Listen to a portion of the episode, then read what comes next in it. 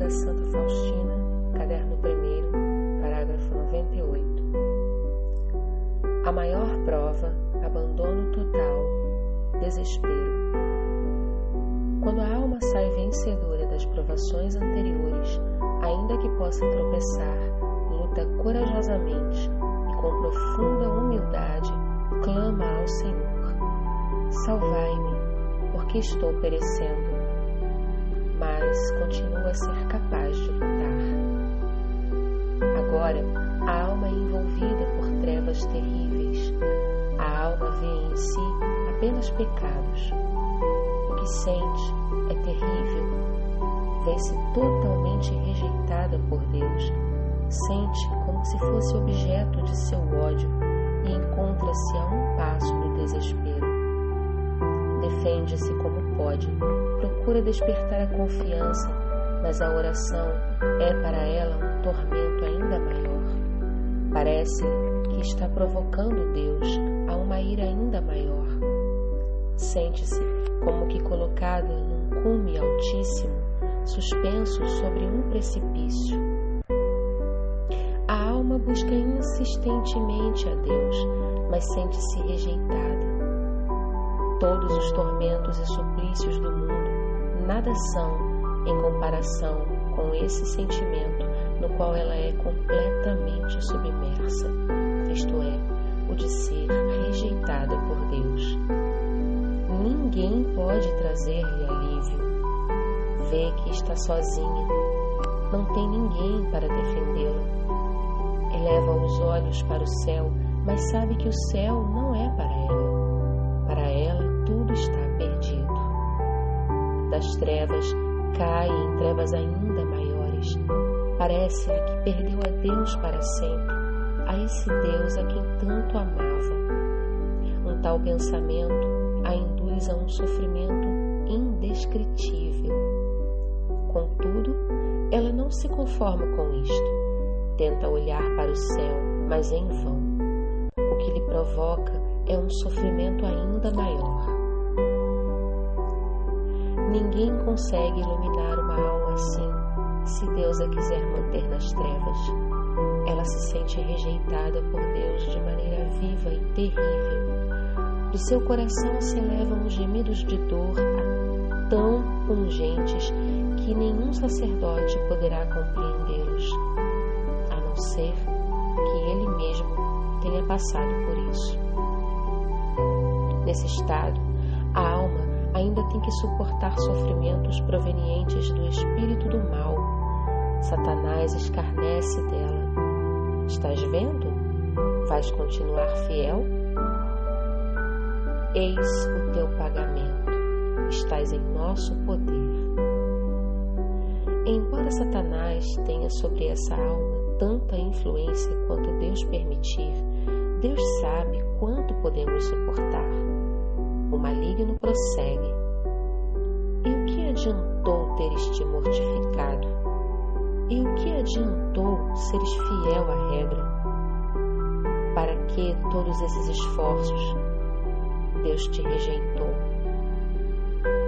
Essa palavra rejeitou transforma-se em fogo que penetra cada nervo até a medula dos ossos, transpassa todo o ser aproxima-se o maior momento de provação. A alma já não procura ajuda em parte alguma, mergulha em si mesma e não vê nada diante de seus olhos e parece quase se conformar com esse sofrimento de rejeição. É um momento que não consigo expressar. É a agonia da alma. Quando esse momento começou a aproximar-se de mim pela primeira vez, dele fui arrancada somente pela virtude da santa obediência. Mestra assustou-se quando me viu e enviou-me ao confessor, mas o confessor não me compreendeu e não senti nem sombra de alívio. Ó Jesus, dai-nos sacerdotes experientes.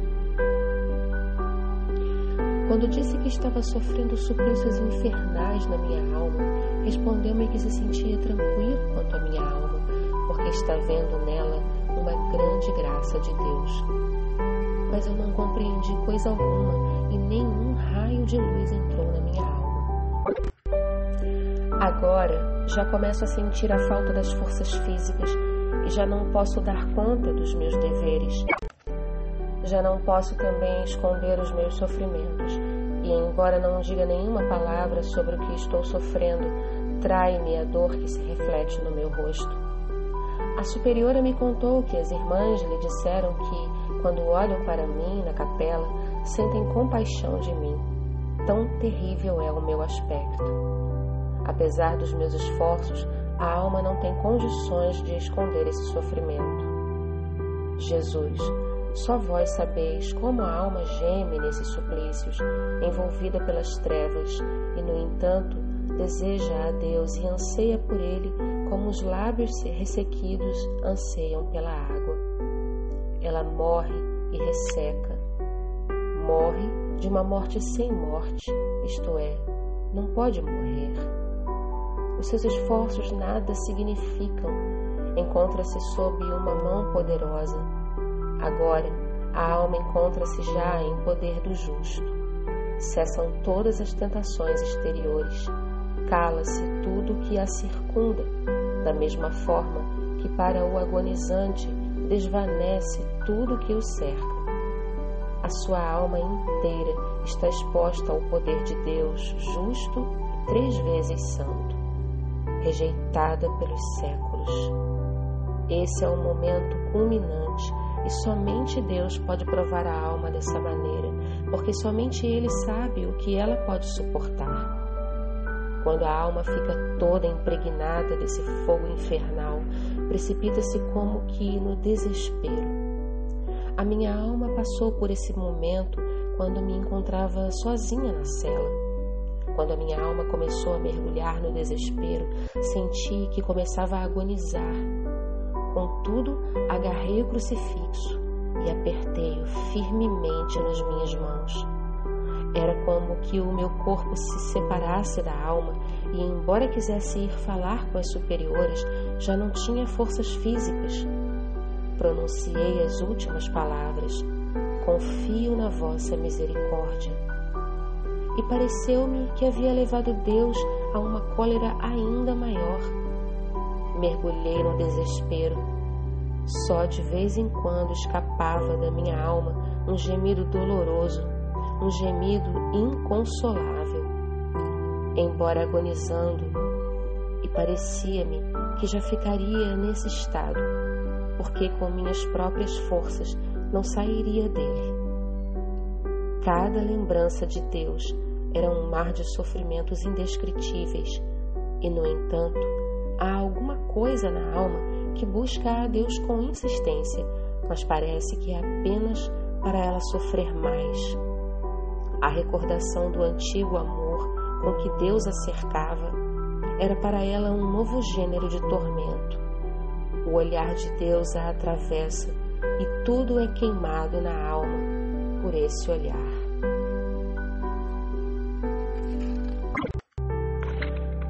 Após algum tempo, uma das irmãs entrou na cela e me encontrou quase morta.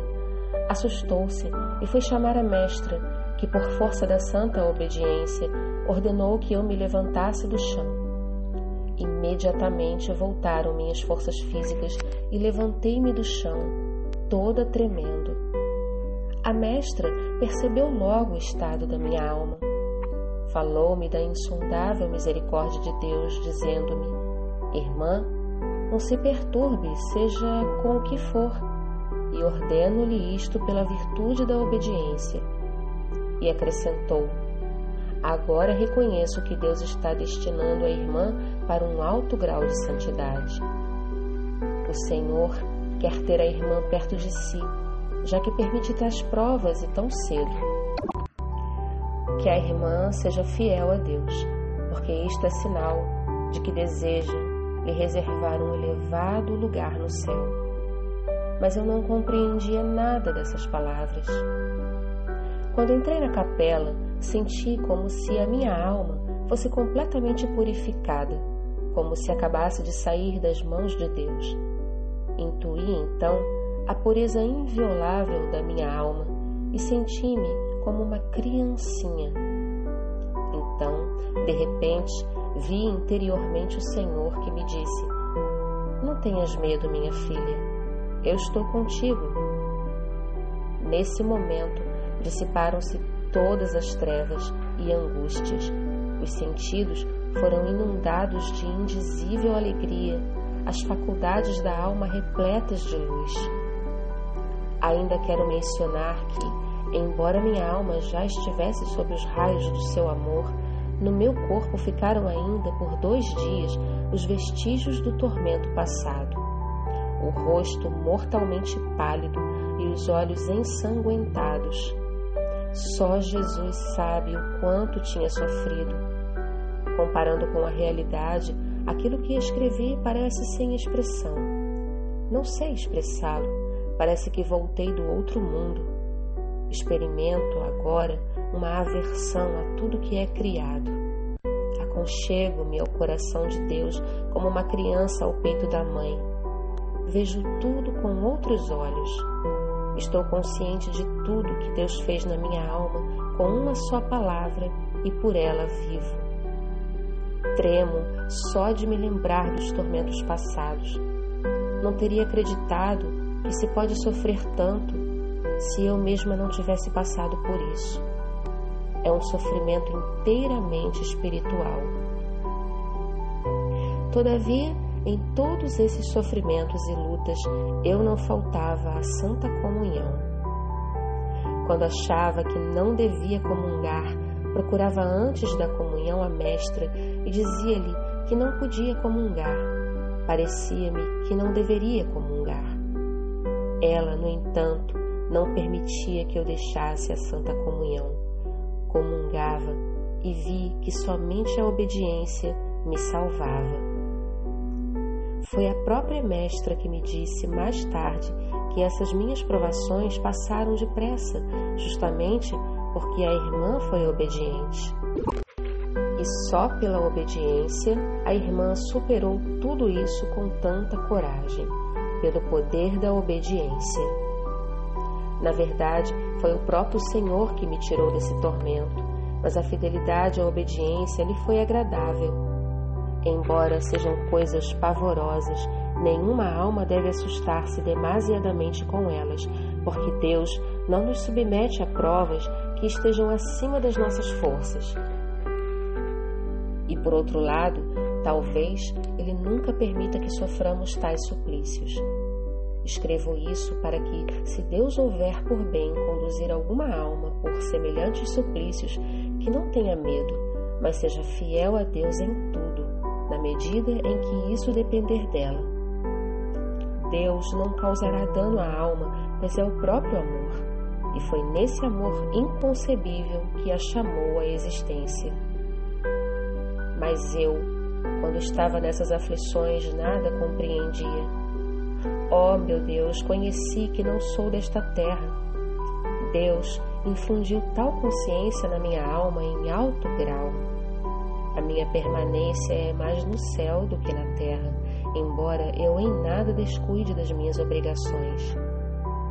Nesse período não tinha um diretor espiritual e não recebia qualquer tipo de orientação. Eu pedia ao Senhor, mas ele não me dava um diretor. O próprio Jesus era o meu mestre desde a minha infância até agora. Conduziu-me através de todos os desertos e perigos, e reconheço claramente que somente Deus me poderia ter conduzido por um tão grande perigo sem nenhum prejuízo e sem risco, deixando a minha alma imune e fazendo-me vencer todas as dificuldades, mesmo as mais inconcebíveis. Todavia, mais tarde, o Senhor deu-me um diretor Após esses sofrimentos, a alma está em grande pureza de espírito e muito próxima de Deus. Devo, porém, observar que, nesses tormentos espirituais, embora se encontre perto de Deus, ela está cega. O olhar da alma é envolvido pelas trevas, apesar de Deus estar bem mais próximo de uma alma tão sofredora. Todo o segredo consiste em que ela de nada sabe. Ela afirma não somente ter sido abandonada por Deus, mas ter se tornado objeto do seu ódio. Que grande doença dos olhos da alma que, atingida pela luz divina, afirma que esta luz não existe. E, no entanto, ela é tão forte que a cega. Todavia, conheci mais tarde que Deus está mais perto da alma nesses momentos do que em outras ocasiões, porque com a simples ajuda da graça ela não suportaria tais provações. Atuam aqui a onipotência de Deus e a graça extraordinária, porque de outra forma a alma sucumbiria ao primeiro golpe. Ó Mestre Divino, o que acontece na minha alma é somente obra vossa. Vós, ó Senhor, não receais colocar a alma à beira de um terrível precipício onde ela se amedronta e se assusta e novamente a fazeis voltar a vós. Eis os vossos insondáveis mistérios. Quando, nesses tormentos da alma, eu procurava acusar-me na santa confissão dos menores defeitos, o sacerdote admirou-se por eu não ter cometido faltas maiores e disse-me estas palavras: Se em meio a esses tormentos a irmã é tão fiel a Deus, para mim isto já é prova de que Deus está amparando a irmã com sua graça especial e até é bom que a irmã não compreenda isso. Contudo, é estranho que os confessores não me pudessem compreender nem tranquilizar com relação a essas condições. Foi assim até que encontrei Frei András e depois Padre Socorro. Algumas palavras sobre confissão e confessores. Mencionarei somente aquilo que experimentei e vivi na minha própria alma. Há três coisas que impedem a alma de se beneficiar da confissão nesses momentos excepcionais. A primeira, quando o confessor tem pouco conhecimento das vias extraordinárias e se mostra surpreso quando a alma lhe desvenda esses grandes mistérios que Deus nela opera. Essa atitude já atemoriza uma alma sensível e ela percebe que o confessor hesita em expor o seu ponto de vista, e se a alma percebe isso e não se tranquiliza, depois da confissão terá dúvidas ainda maiores do que antes dela, porque ela pressente que o confessor se esforça por tranquilizá-la, mas sem convicção.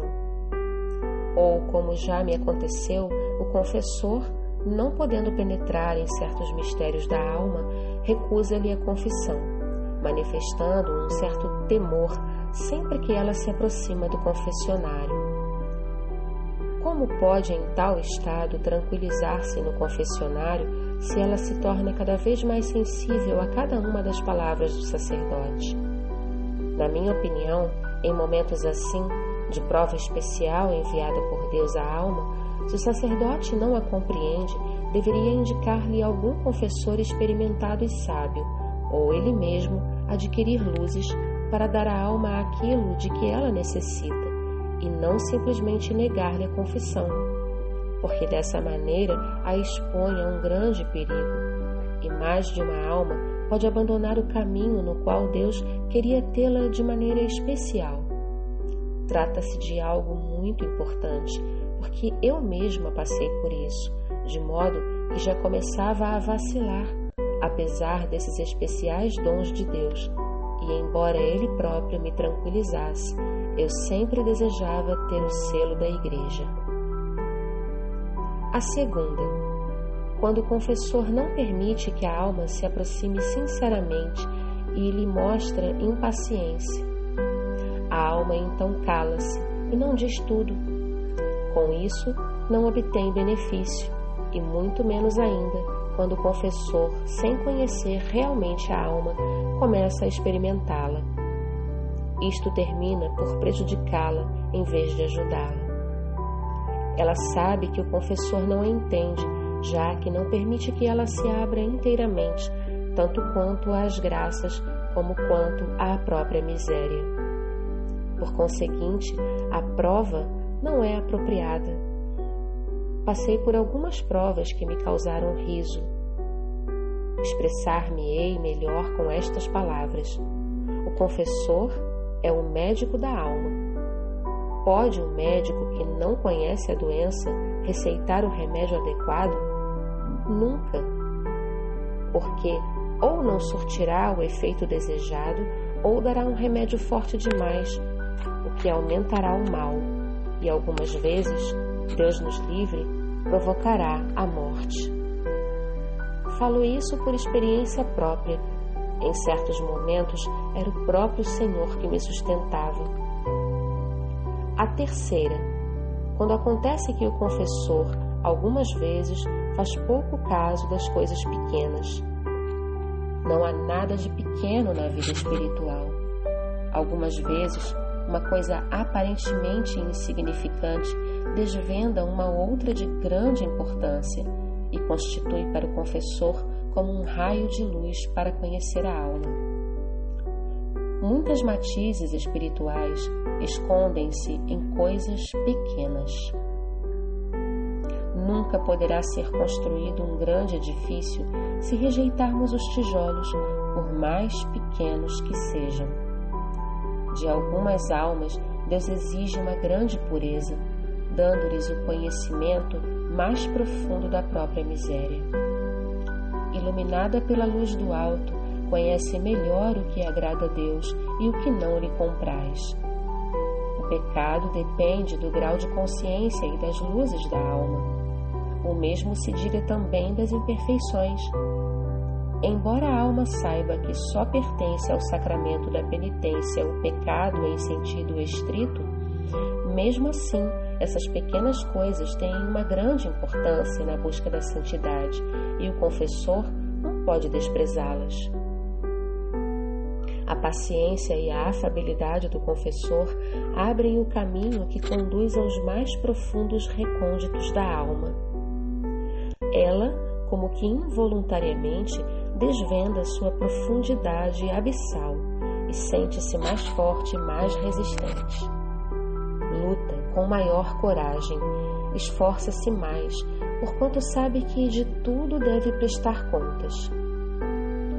Mencionarei mais uma coisa quanto ao confessor. Ele deve algumas vezes experimentar, deve pôr à prova, deve exercitar para saber se está lidando com palha ou com ferro ou com ouro puro. Cada uma dessas três categorias de almas necessita de um exercício diferente. É absolutamente imprescindível que o confessor forme a respeito de cada alma um conceito claro para saber o que ela pode suportar em certos momentos, circunstâncias e casos particulares. Quanto a mim, foi só mais tarde, após muitas experiências, quando percebi que não era compreendida, que resolvi não desvendar a minha alma e não perder mais a serenidade. Mas isso aconteceu somente quando todas essas graças estavam já sob o juízo de um sábio, instruído e experiente confessor. Agora sei como devo proceder em certos casos. E novamente quero recomendar três coisas à alma que deseje decididamente buscar a santidade e dar fruto, ou seja, tirar proveito da confissão. Em primeiro lugar, total sinceridade e franqueza. O mais santo e mais sábio confessor não consegue derramar à força na alma aquilo que deseja se a alma não for sincera e franca.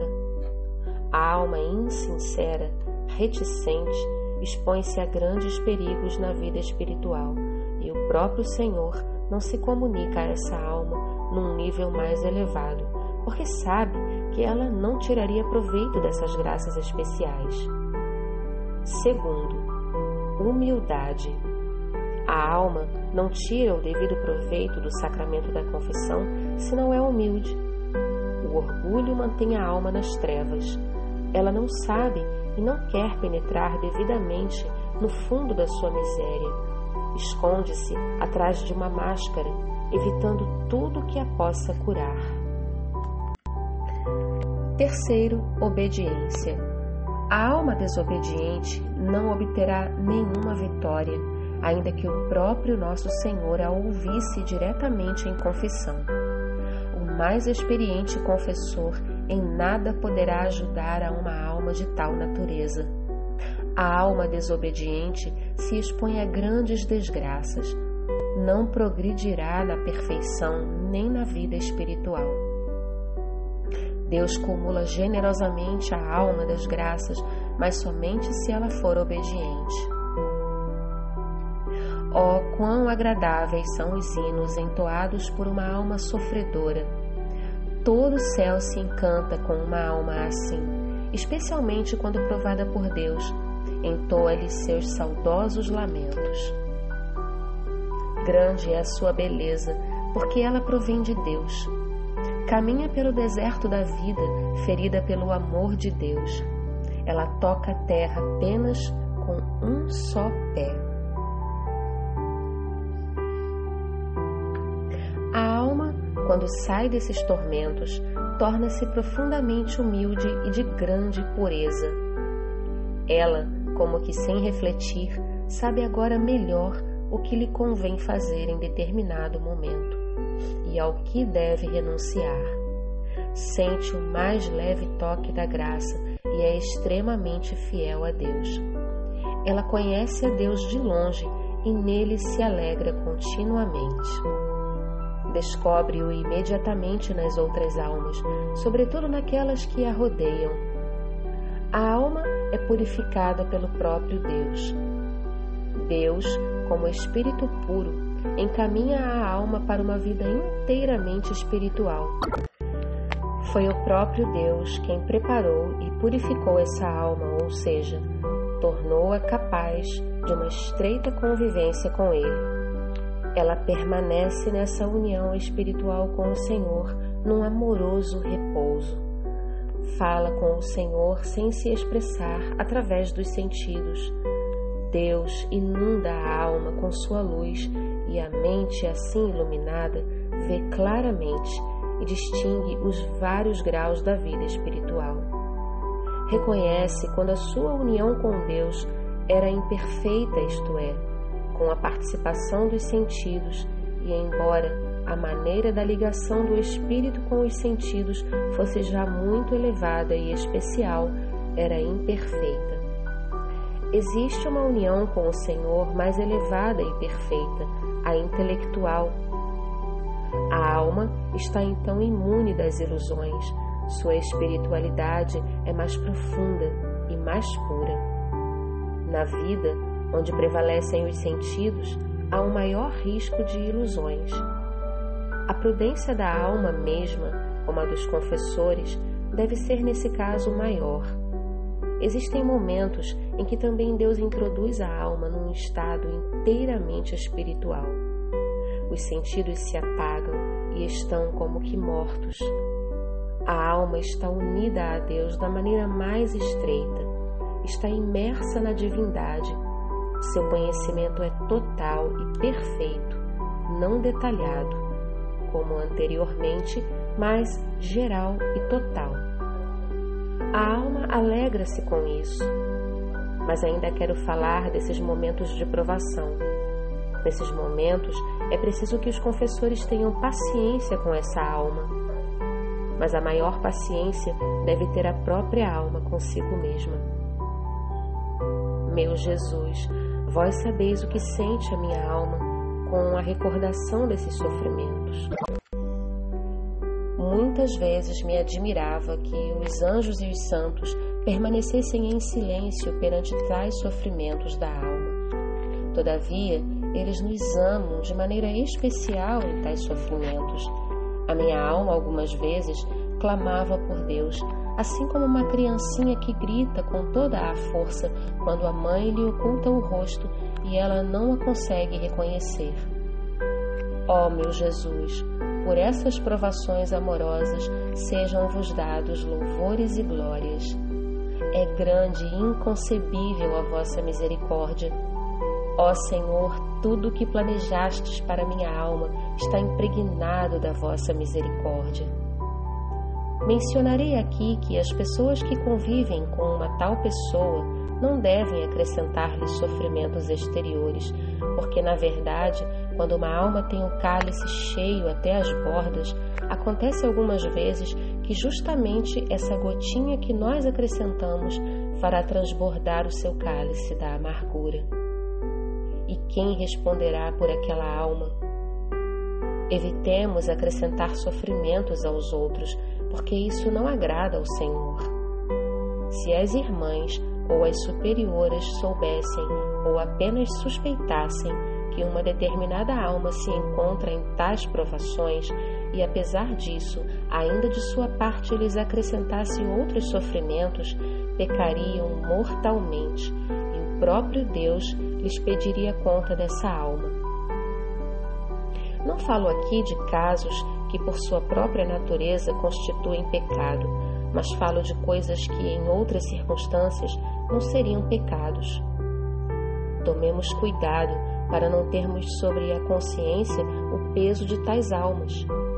De fato, na vida religiosa é grave falta e um defeito comum querer sempre acrescentar sofrimentos a uma alma que vemos sofrer. Não digo que isto aconteça com todos, mas há casos. Permitimos-nos proferir julgamentos de toda a sorte e repeti-los, e falamos quando algumas vezes devíamos estar calados. A língua é um membro pequeno, mas realiza grandes coisas. A religiosa que não sabe calar-se nunca atingirá a santidade, ou seja, jamais será santa que não se iluda, a não ser que através dela esteja falando o Espírito de Deus. Neste caso, não é permitido calar-se. Mas, para ouvir a voz de Deus, é preciso ter o silêncio da alma e calar-se, não com o silêncio sombrio, mas com o silêncio na alma, isto é, com o recolhimento em Deus. Pode-se falar muito e não irromper o silêncio, e ao contrário, pode-se falar pouco e sempre romper o silêncio. Oh, que dano irreparável implica a inobservância do silêncio. Faz-se um grande mal ao próximo, porém ainda maior à própria alma. Do meu ponto de vista e experiência, a regra do silêncio deveria estar em primeiro lugar. Deus não se comunica à alma tagarela que, como o zangão na colmeia, zumbe muito, mas não fabrica mel. A alma tagarela é vazia interiormente, não há nela nem virtudes sólidas, nem familiaridade com Deus. Não há nela condições para levar uma vida mais profunda, para a doce paz e silêncio em que reside Deus. A alma que não saboreou a doçura do silêncio interior é um espírito inquieto e perturba o silêncio dos outros. Vi muitas almas nos abismos do inferno por não terem observado o silêncio. Elas mesmas me disseram isso quando lhes perguntei qual tinha sido a causa da sua perdição. Eram almas de religiosas. Meu Deus, que grande dor, pois afinal poderiam não apenas estar no céu, mas mesmo ser santas. Ó oh, Jesus, misericórdia! Até tremo quando penso que devo prestar contas da minha língua.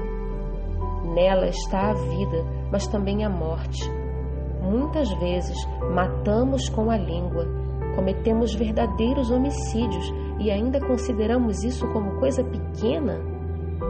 Realmente não compreendo consciências desse gênero Conheci uma pessoa que, tendo sabido de certa coisa que dela se falava, adoeceu gravemente e resultou disso que perdeu muito sangue e derramou muitas lágrimas. E este triste resultado não foi causado por uma espada, mas apenas pela língua. Ó oh, meu Jesus silencioso, tende misericórdia de nós enveredei pelo assunto do silêncio, mas não é disso que eu queria falar, e sim da vida da alma com Deus e de como responde à graça. Quando a alma foi purificada e o Senhor convive com ela familiarmente, então agora é que toda a força da alma começa a ser empregada na busca de Deus. Contudo, ela por si nada pode, mas somente Deus que dispõe tudo, e a alma sabe disso e tem consciência disso. Ela ainda vive no exílio e compreende bem que virão ainda dias nublados e chuvosos, embora deva encarar tudo isso de uma maneira bem diferente do que no passado. Não se sente segura numa falsa paz, mas prepara-se para a luta. Ela sabe que pertence a uma geração de guerreiros e mais consciente de todas as coisas. Ela sabe que é de linhagem real e que tudo que é grande e santo refere-se a ela. Uma série de graças Deus derrama sobre a alma depois dessas provas de fogo. A alma deleita-se com uma estreita união com Deus. Tem muitas visões sensitivas e intelectuais, ouve muitas palavras sobrenaturais e muitas vezes ordens claras, mas apesar dessas graças, ela não se basta a si mesma tanto mais porque, tendo-lhe Deus concedido tais dons, sabe que se encontra exposta a diversos perigos e facilmente pode cair na ilusão. Deve pedir a Deus um diretor espiritual e não apenas rezar pedindo um diretor, mas esforçar-se na procura de um guia que seja experiente, como o comandante que tem que conhecer os caminhos que levam à batalha. A alma que está unida com Deus deve ser preparada para grandes e árduos combates. Após essas purificações e provas, Deus permanece na alma de maneira especial. Todavia, a alma nem sempre colabora com essas graças. Não porque ela mesma não queira trabalhar, mas porque encontra tão grandes dificuldades exteriores e interiores que é preciso realmente um milagre para que essa alma possa manter-se nessas alturas. Aqui se faz necessário um diretor. Frequentemente enchia-se de dúvidas a minha alma e algumas vezes eu mesma me atemorizava, pois pensava que, afinal de contas, era uma ignorante e não tinha conhecimento de muitas coisas e menos ainda de coisas espirituais. No entanto, se as dúvidas aumentavam, eu buscava luz com o confessor ou com as superioras, embora não recebesse aquilo que desejava. Quando me abri às superioras, uma delas compreendeu a minha alma e o caminho pelo qual Deus me conduzia. Enquanto me atinha às suas orientações, comecei a progredir rapidamente no caminho da perfeição. Mas isso não durou muito tempo. Ao desvendar mais a fundo minha alma, não recebi o que desejava. Para a superiora, essas graças pareciam impossíveis, de modo que nada mais dela pude receber. Disse-me que não era possível que Deus convivesse dessa maneira com a criatura. Temo pela irmã, porque talvez seja alguma ilusão que a irmã peça o conselho de algum sacerdote. Contudo, o confessor não me compreendeu e disse: É preferível que a irmã fale sobre essas coisas com as superioras. E assim eu andava das superioras ao confessor, do confessor às superioras, sem encontrar tranquilidade.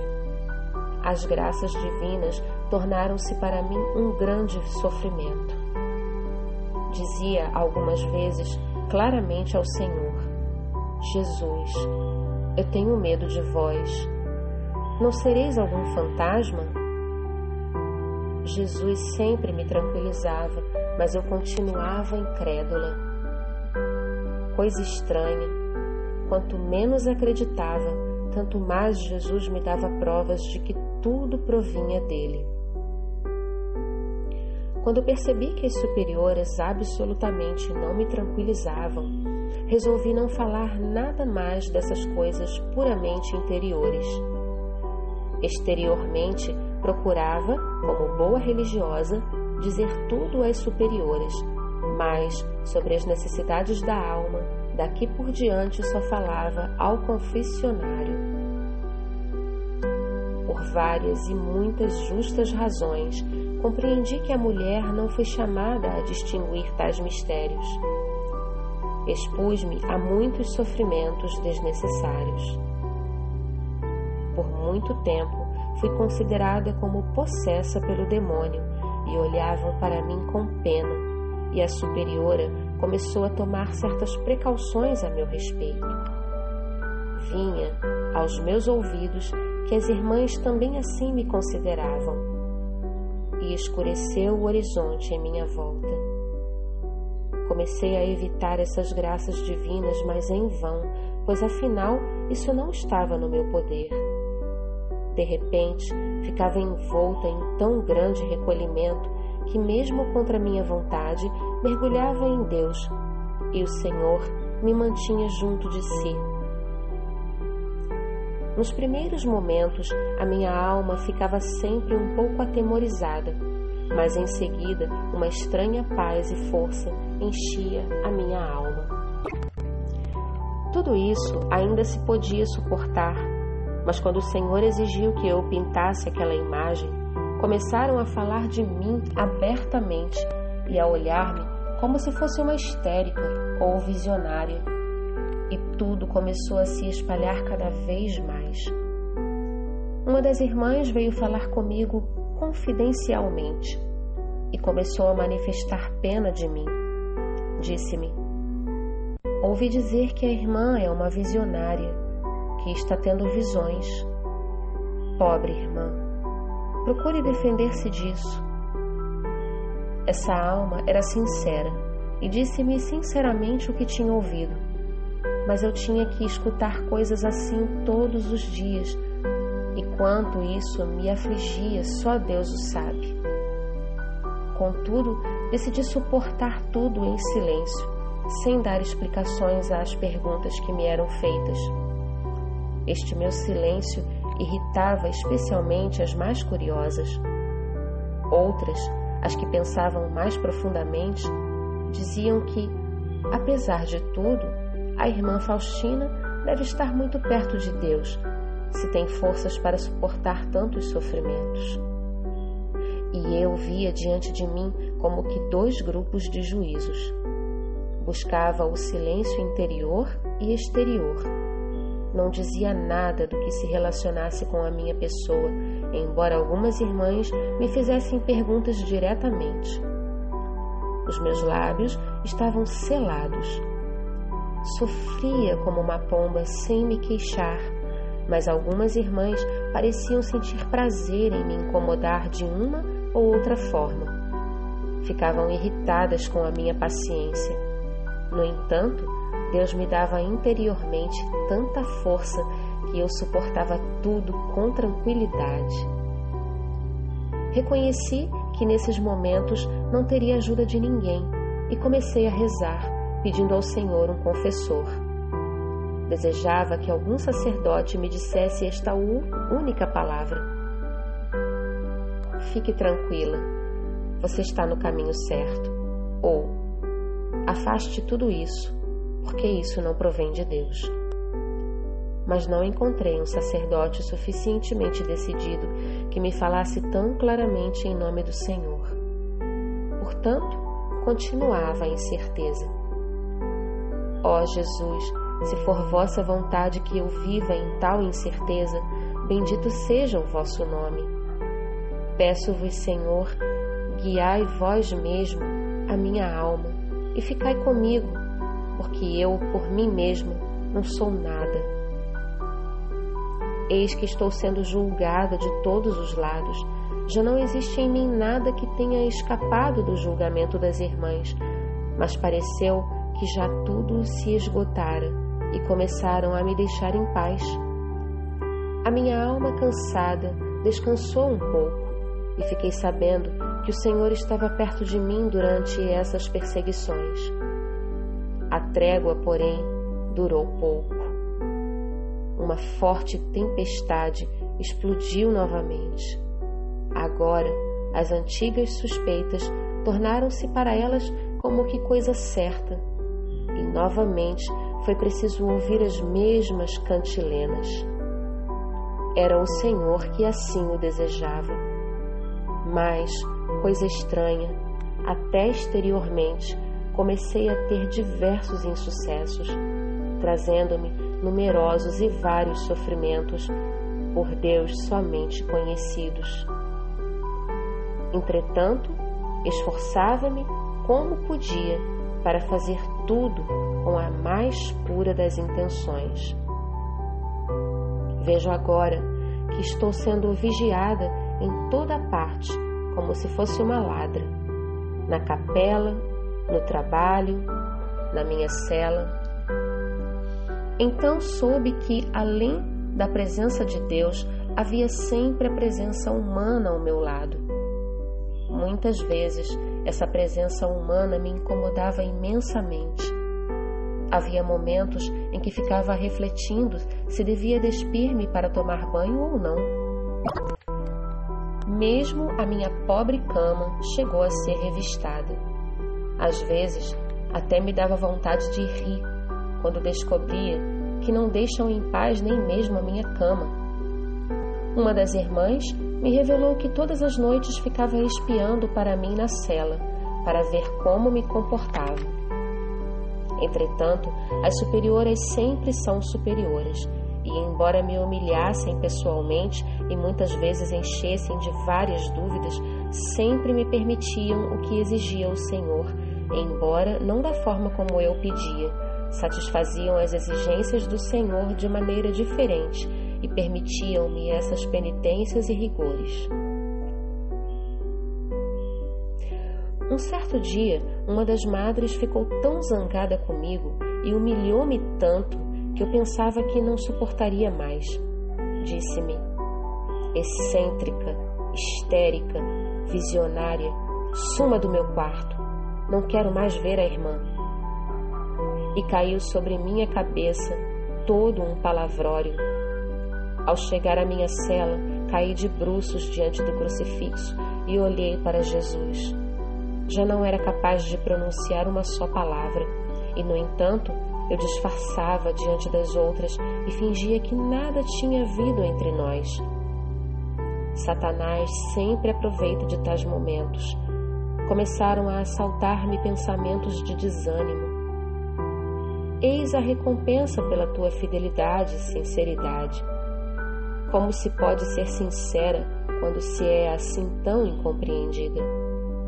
Jesus, Jesus, não aguento mais. Caí novamente ao chão sob esse peso e cobri-me de suor. Uma espécie de temor começou a dominar-me.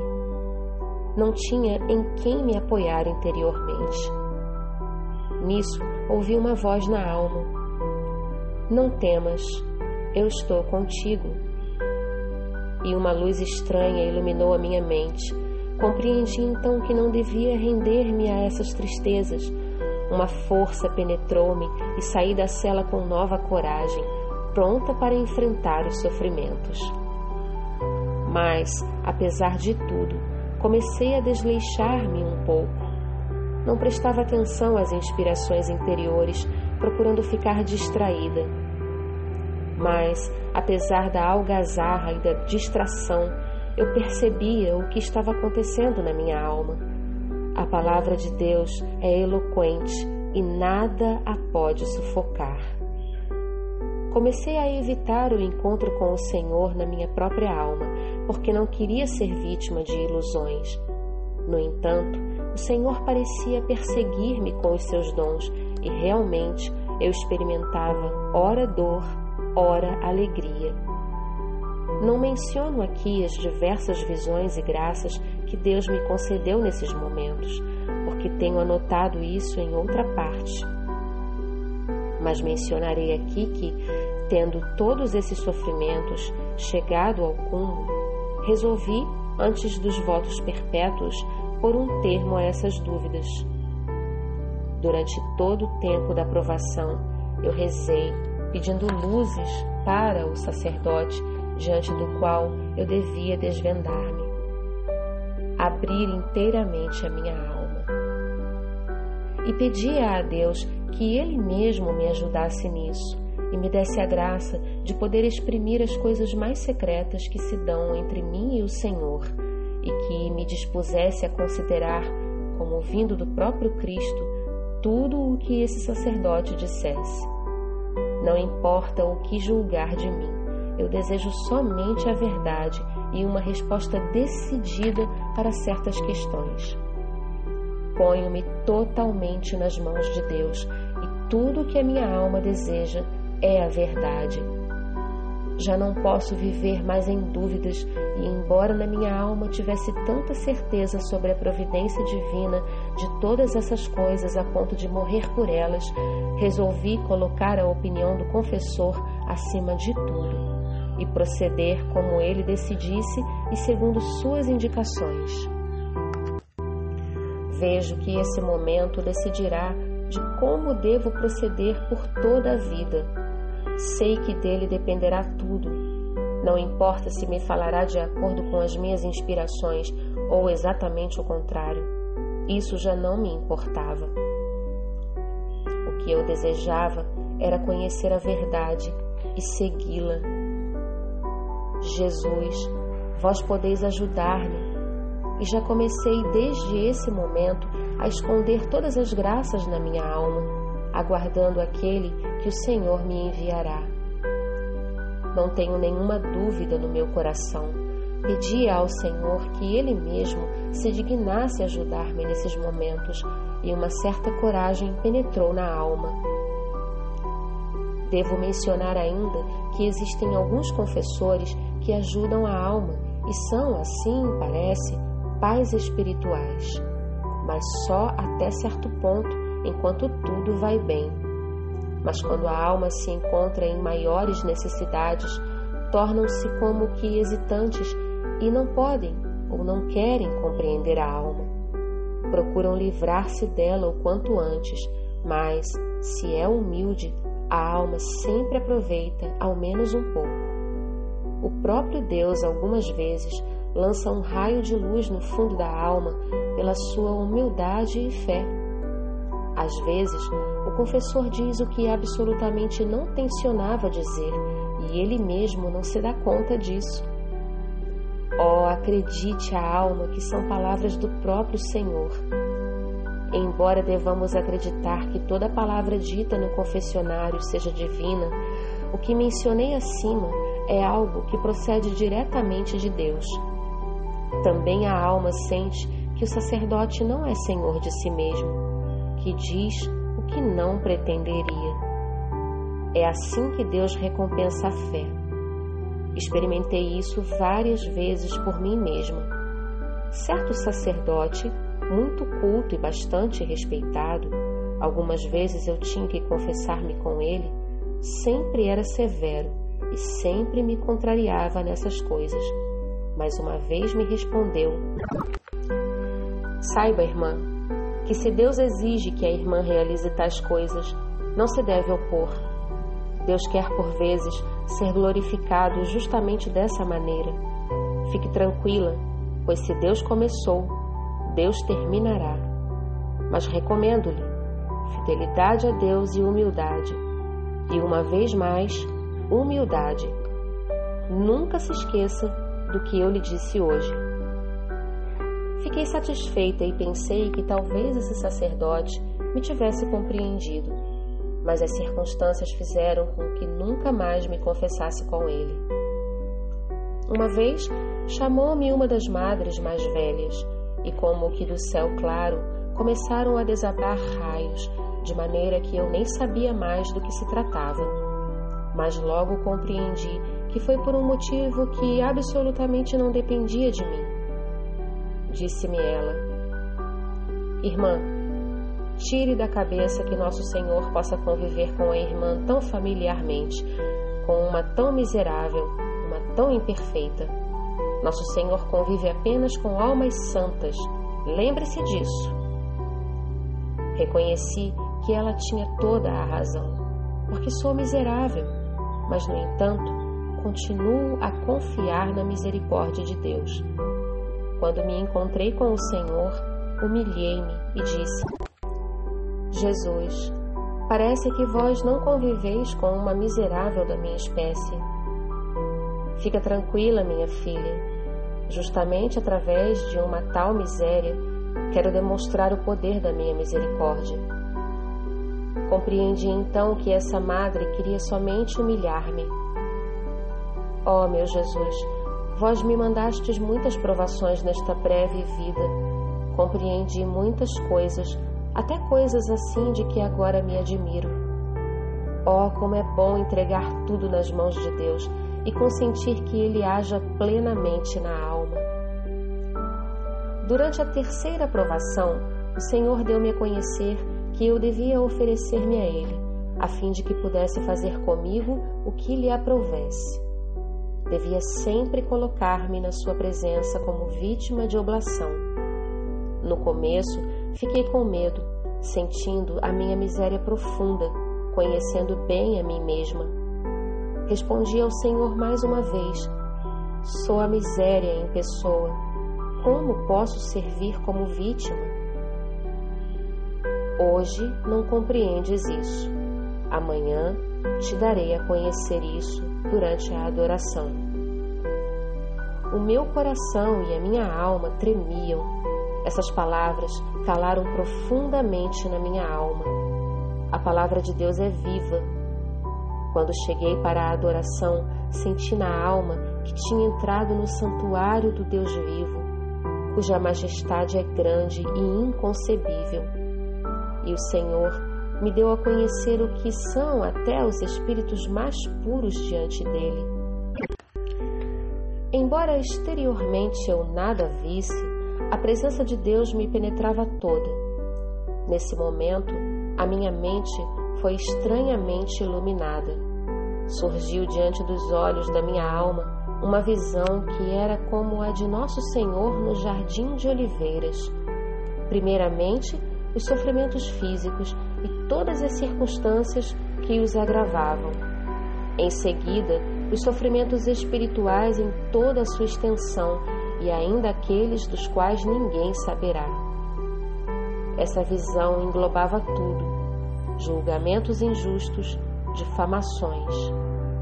O que escrevo é um resumo, mas esse conhecimento era tão claro que o que mais tarde passei em nada era diferente daquilo que experimentei nesse momento. O meu nome devia ser vítima. Quando terminou a visão, um suor frio me cobria a testa.